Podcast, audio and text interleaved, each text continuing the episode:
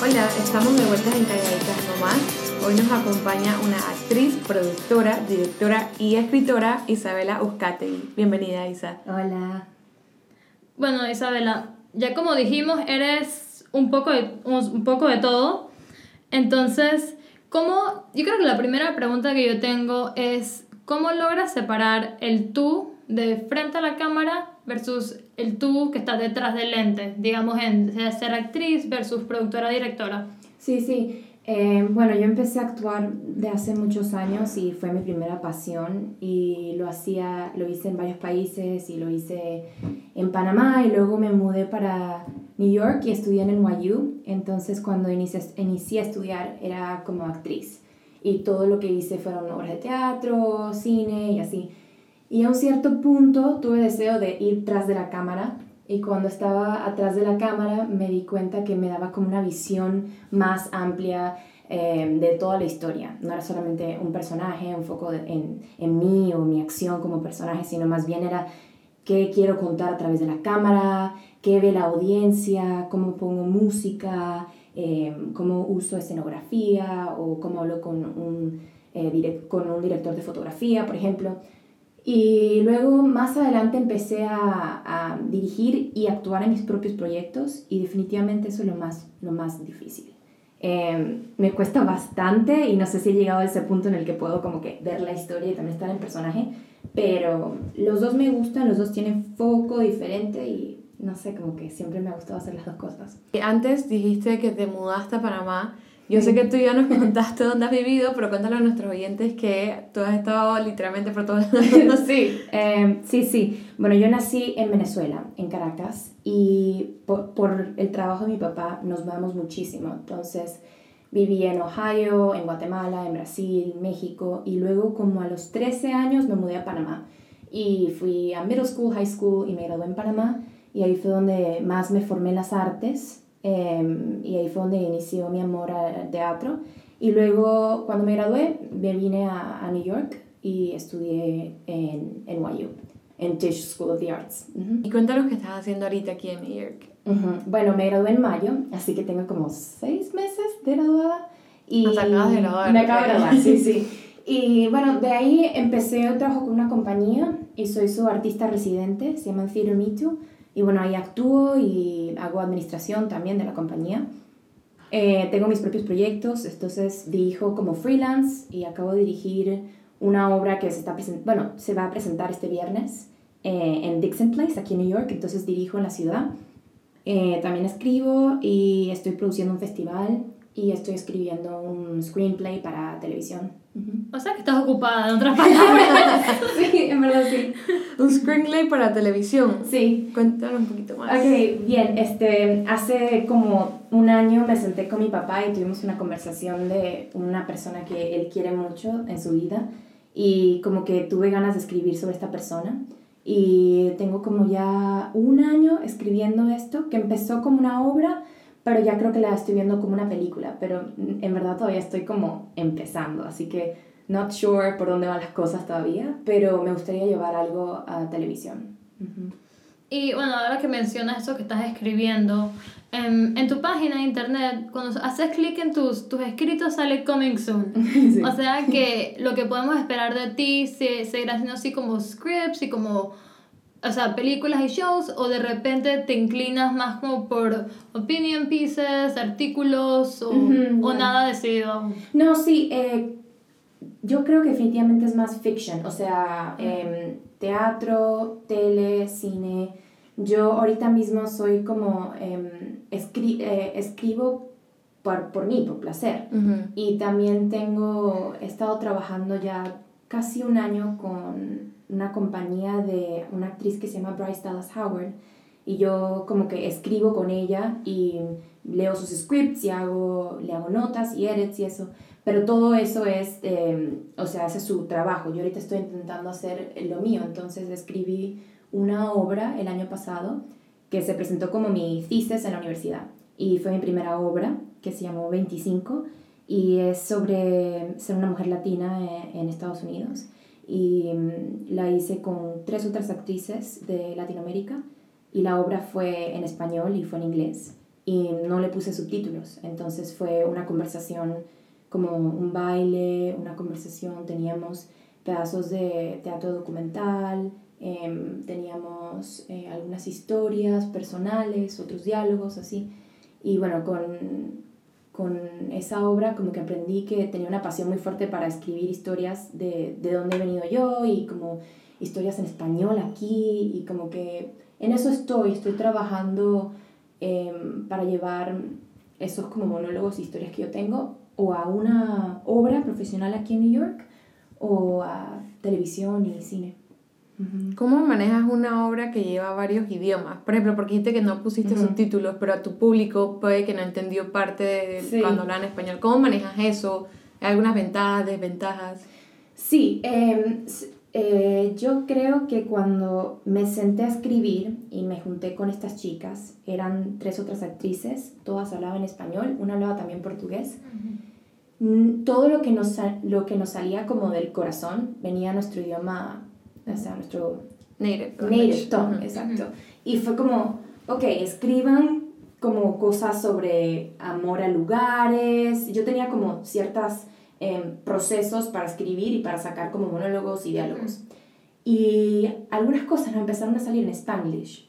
Y fue como, no vamos a negar que mucho de, de como nosotros hablamos, por, por, ejemplo me pasaba en Panamá, que switchamos en español, inglés y así, y yo dejé que eso no se interpusiera en mi manera de escribir.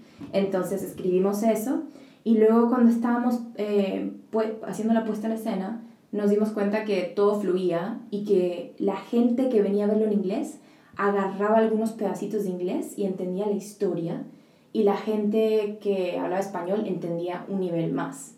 Entonces empezamos a jugar con eso y bueno, al final le preguntaba a la gente, ¿qué entendiste? ¿Entendiste? Eh, ¿No se dio? Y hacíamos em, como cuestionarios al final. ¿Y la gente lo entendió bien todo o no? Sí, y cuando no entendían me decían, no entiendo, pero entiendo la emoción, entiendo el gesto, me emociona mucho. Y aquí hay mucho teatro, aquí en New York se viene mucho teatro internacional y a veces no le ponen subtítulos, a veces viene una obra de Alemania y no le ponen subtítulos, y igual la disfrutas porque el nivel de actuación es... Es tan bueno que llegas a entender lo que está pasando. Sí, sí. Y bueno, también habías, eh, en tu página también mencionas que usas el arte para explorar tu identidad como mujer latina. Asumo que la obra de esta 25 fue un perfecto ejemplo de eso. Pero ¿puedes expandir un poco acerca de como otras formas que logras hacer eso o alguna experiencia en la que hayas conseguido respuestas acerca de tu identidad y de quién tú eres a través del arte? Sí, em, yo hice justo el año pasado escribí una historia para un short film eh, y este cortometraje que yo quería hacer sobre mudarte a New York para ser actriz cuando eres una mujer latina. Y, y tenía una obsesión, todavía la tengo, con esta idea de que la mujer que soy yo hoy viene de mi mamá y mi abuela y toda esta gente, eh, todas estas mujeres que me han dado fuerza para decir, ah, yo quiero ser artista y me han dado como la bendición y me han mandado y me han dicho que dale, hazlo. Y escribí como esta, em, que, em, me gusta mucho el realismo mágico, entonces escribí esta, este corto que tenía realismo mágico eh, sobre una chica que se muda, pero como que no sabes qué arte hace, pero hace distintas cosas de arte, como que hace fotografías, hace cosas con eh, artes plásticas. Y bueno, eso fue la primera vez que me senté y escribí y también eh, me puse a dirigir Em, y empecé a pensar que tenía tantas cosas que contar sobre ser una mujer latina en, en, en el cine y, y, como en poema, como que todas las estructuras empezaron a salir como, ah, tengo idea, tengo idea, tengo idea, porque es como yo crecí. Y cuando llegué a Estados Unidos pensé, no, tengo que aprender inglés perfecto o tengo que eh, sonar como si crecí en New York toda mi vida para que me casten o para que... Pero yo creo que ahí en esa película inició como me, me, cambió la perspectiva y empecé a darme cuenta, no, yo puedo empezar a buscar gente como yo o puedo traer un poquito de mí a mi audición, por ejemplo, yo audiciono mucho y siempre me preguntan, ¿hablas español? o me preguntan de dónde eres, me preguntan si puedo hacer acento neutro en inglés, por ejemplo. Entonces es todo, tiene de todo la industria acá. Y no me siento, o sea, no me siento como metida en una cajeta, sino que me siento más como que tengo, tengo y tengo que contar. Entonces eso me emociona muchísimo. Me encanta lo que dices porque siento que también en varias industrias la gente piensa que si voy a una entrevista o que si voy a hacer algo tengo que demostrar que sí tengo el buen inglés, como que... Sí. Pero es, yo me pongo a pensar como que no, si se salió mi acento, se salió. Exacto. Como que es quien yo soy. Entonces pienso que cuando vas a hacer eso tienes que portray que, ok, sí, you know, que lo que estás haciendo, pero uh portray un poquito de ti. Y me encanta que haces eso. Yeah.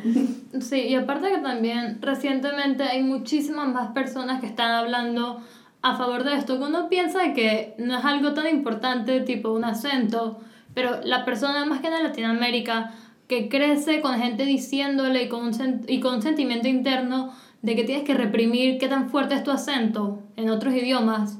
O sea, como que la gente te dé este, como este pase y que la gente haga todo este movimiento, que la gente dice que, man, si tienes un acento, está bien. Y comienzas a ver más personas con buenos roles en la tele y en películas que tienen, y en obras que tienen acento y es que, o sea, es un súper buen feeling, pues. Sí, es, eh, a mí me hace sentir muy, muy bien porque yo, como dije, cuando voy a audiciones a veces me dicen como, ¿puedes hacer tu acento neutro? Y les digo, bueno, no, este es mi acento, primero que todo. y segundo, em, el papel que estoy leyendo, por ejemplo, siempre me, cuando voy a audicionar dice latina y tienen todas estas categorías de que es una mujer latina. Y a veces siento que yo voy, entro, le doy a la audición y luego les explico es que esta soy yo, no hay como más nada, no, no hay un estereotipo. O sea, el estereotipo no es un estereotipo, es una persona. Es como si estuviéramos en Panamá audicionando americanos y digamos, hazlo americano. ¿Qué significa eso, sabes? Exacto. Sí, sí, sí, exacto. O sea, sin considerar que la experiencia, digamos, en el centro de Estados Unidos totalmente diferente, digamos, el Bay Area, digamos, Nueva York, Boston, o sea, manzanas y peras. Entre ellos mismos también tienen acentos, o sea, no hay, dije, un solo acento para este país. Cada state tiene su propio acento también, todos son diferentes. Exacto. Em, ahora que estamos hablando de identidad y eso, nos contaste que naciste en Venezuela. Pero mi pregunta es, cuando a ti te preguntan de dónde eres, ¿qué dices? Sí, esa es la pregunta. Eh, como siempre cambia, la verdad. Em, tengo ya casi cinco años viviendo en New York. Eh, antes de eso viví casi ocho o nueve años en Panamá. Entonces Panamá ha sido el lugar donde yo más he, vivido y mi familia vive en Panamá. Entonces, para mí mi corazón es panameño. Y yo nací en Venezuela y también me crié, mm, yo diría que como años bien formativos en México. Entonces, yo tengo un, muchísimo amor por México, la cultura de México y todo, y también el arte y todo. Entonces es un poco complicado, así que yo siempre digo, bueno, nací en Venezuela, mi familia es venezolana, nos mudamos a Panamá hace años, y vivimos en México también y así. Como que lo, lo mix, le hago un mix. Sí. Como viviste en tantos países, ¿cómo haces como para acostumbrarte a las diferentes culturas? ¿O simplemente siempre ibas con tu cultura venezolana porque, por ejemplo, cuando te mudaste a Ohio, en México, como que venías de Venezuela? ¿Cómo haces como para acostumbrarte a diferentes culturas y los diferentes estilos de vida? No, yo amo, o sea, amo eso. No hay nada que yo ame más que meterme en una cultura diferente y como que aprender eh, especialmente culturas de Latinoamérica, porque aquí en Estados Unidos la gente piensa a veces latina es solamente o latino es solamente, pero hay tantos países y hay tantas cosas que aprender y a mí me fascina eso, o sea, cuando, eh, tipo, un lado de mi familia también viene de Colombia y cuando voy a Colombia yo aprendo como cosas diferentes de Colombia. Cuando yo estoy en Panamá, eh, hasta el acento me cambia y a mí me encanta, me encanta eso y también me encanta tener amigos, amigas que son de diferentes lugares y aprendo de diferentes religiones, diferentes lenguajes, em, todas esas cosas. ¿Y cuál de los países en los que has vivido consideras que te costó más como asimilar la cultura o de repente encontrar un espacio para tú traer tu cultura? Em, bueno, ahora que estoy más grande, yo creo que Estados Unidos fue el más diferente, porque yo vine aquí para ser artista, entonces vine con toda esta... Em, bueno, no vine con mucho training, no, no venía entrenada, eh, entrené en la escuela, pero cuando me entré a entrenar en YU, ese nivel de, de estudio que tienen es increíble. Y ahí fue donde me costó un poco porque cuando te entrenan como actor, piden mucho de ti, piden que les enseñes quién eres de verdad y estás como que intentando figure out quién eres, no estás seguro quién eres. Entonces, eh, yo creo que lo que más me gustó fue ese primer año aquí en Estados Unidos. Aprovechando que ya mencionaste de vuelta a Estados Unidos, em, cuando hablando de ya tu tiempo que estabas en NYU, en Tisch, eh, ¿cuál fue como algún, alguna, algún internship, alguna obra, algún taller, algo que participaste en NYU que tú, o sea, que hiciste ese clic que tú dije, wow, esta de verdad que era la carrera para mí? Ah, sí. Eh, en mi tercer año. En mi tercer año yo, eh, en NYU tiene este sistema que tú puedes como estudiar en varios eh, tipos, como varios branches de actuación. Y yo fui el tercer año a estudiar en clásico y estudié Shakespeare por un año completo. Y yo tenía mucho miedo porque Shakespeare en inglés, bueno, Shakespeare está en inglés, pero Shakespeare es bien difícil de entender cuando inglés es tu segunda lengua. Y me lancé a ese estudio porque yo quería saber cómo lo hacía. Y yo era la única que hablaba em, como español primera lengua. Y al a los dos meses nos hicieron una audición y nos castearon en, en papeles. Y me dieron el papel principal de Otelo, mm. em, desde Mona, no Otelo, desde Mona. Y mm, yo estaba tan nerviosa. Y todo como seis, siete meses practiqué, ensayamos. Y cuando monté en ese escenario, creo que fue el momento que me di cuenta, ok, uno, nunca la había pasado tan bien, nunca jamás la había pasado tan bien. Dos, este es el texto más difícil y lo estoy haciendo. O sea, me lancé lo más difícil y lo estoy haciendo. Y bueno, tuve la suerte de que mi familia pudo estar ahí para venir a verme. Ay, qué cute. Sí, vinieron, fue súper cute. Y cuando estaban ahí sentados, o sea, mi nivel de emoción era como, o sea, se me había olvidado que todo esto yo lo hago porque tengo una pasión, pero toda mi familia me ha apoyado para formación. O sea, eso fue lo más importante para mí. O sea, si una persona quiere ser actor y artista, yo sé que se ha dicho mucho, pero hay que tener pasión y formación. Y yo me formé y me sentí formada y me sentí realizada y me sentí como que mis sueños fueron como, no importa dónde voy, ya sé que estoy en el lugar correcto, como dices, sí. Y dijiste, estabas hablando de que fuiste artista y que desde chiquita sabías que eso es lo que querías hacer, actriz. Pero cuando, se, cuando decidiste que querías como que estar behind, como las cámaras, para decirlo así, para ser productora, directora de escribir, ¿siempre fuiste buena escribiendo? ¿Tuviste que, que coger clases para aprender más? Sí, sí. Eh, lo, con lo de dirigir, yo siempre digo, empezó en college, pero mis papás dicen que empezó desde que era bebé. O sea, yo estaba dirigiendo a la gente desde chiquitita. yo le decía a la gente, no te hagas ahí, di tus líneas bien. Eh, y dirección se me vino medio natural. Lo hice en mi último año en la escuela. Eh, hice un festival y yo y mi mejor amiga montamos una obra corta eh, luego acá hubo un año en el que no me castearon en nada. Yo audicionaba y me costaba y dije, ah, yo voy a montar una obra. Y yo la produje y yo la dirigí. Y ahí lo hice y me salió bastante bien. Entonces tuve mucho, muchísimo más para aprender, pero me apasionó mucho.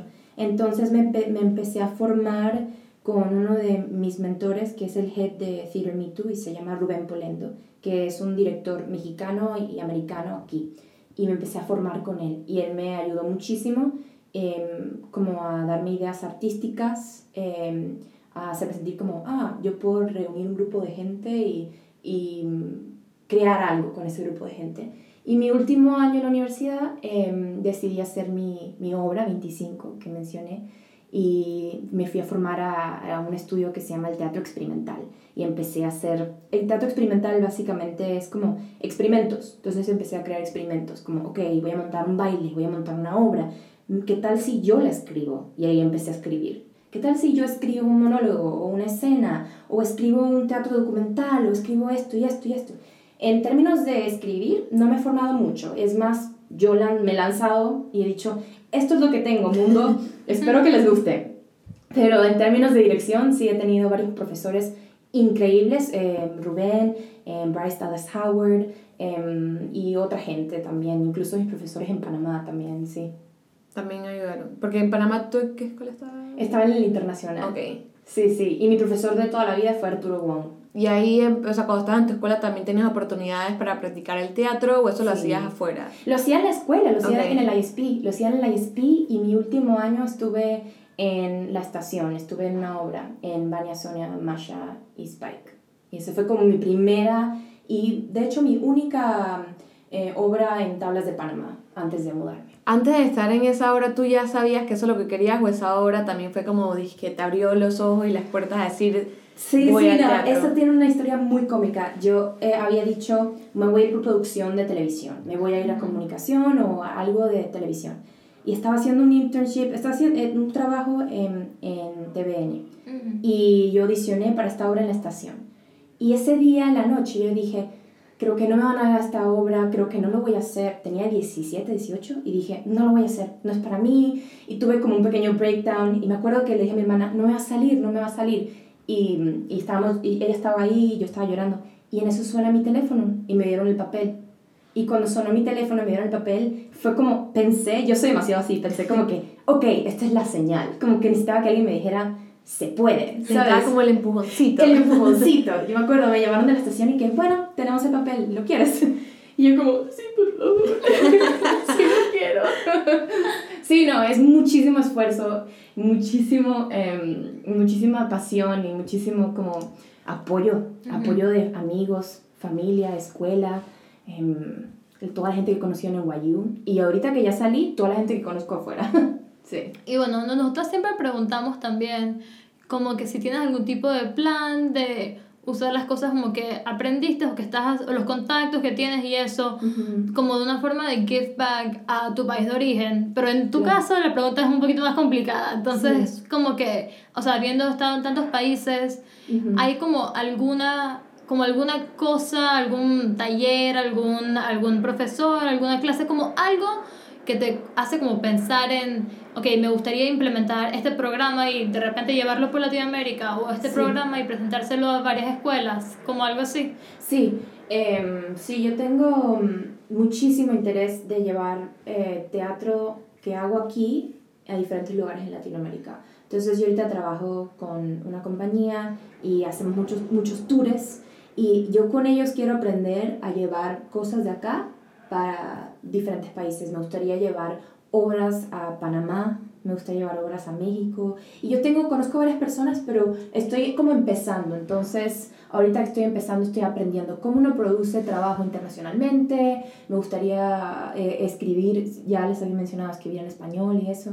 Y, y bueno, poco a poco, ¿no? Pero ahorita mismo que estoy en New York, me emociona muchísimo conocer a la gente de Latinoamérica acá y seguir haciendo esos como ties con diferentes países para llevar obras a Panamá, Venezuela, México, todos los países que he vivido y otros países también. Siempre he querido llevar, es que el futuro del teatro se, es, es internacional, el futuro del teatro es innovador, o sea, hay que empezar a conectar diferentes formas de arte y experimentar de una manera nueva, o sea, yo, por ejemplo, tú me estabas mencionando que estudiaste un minor en Art History y me encanta eso, me encanta como cuando la gente empieza a mezclar su background de Art History, Visual Arts, eh, film con teatro.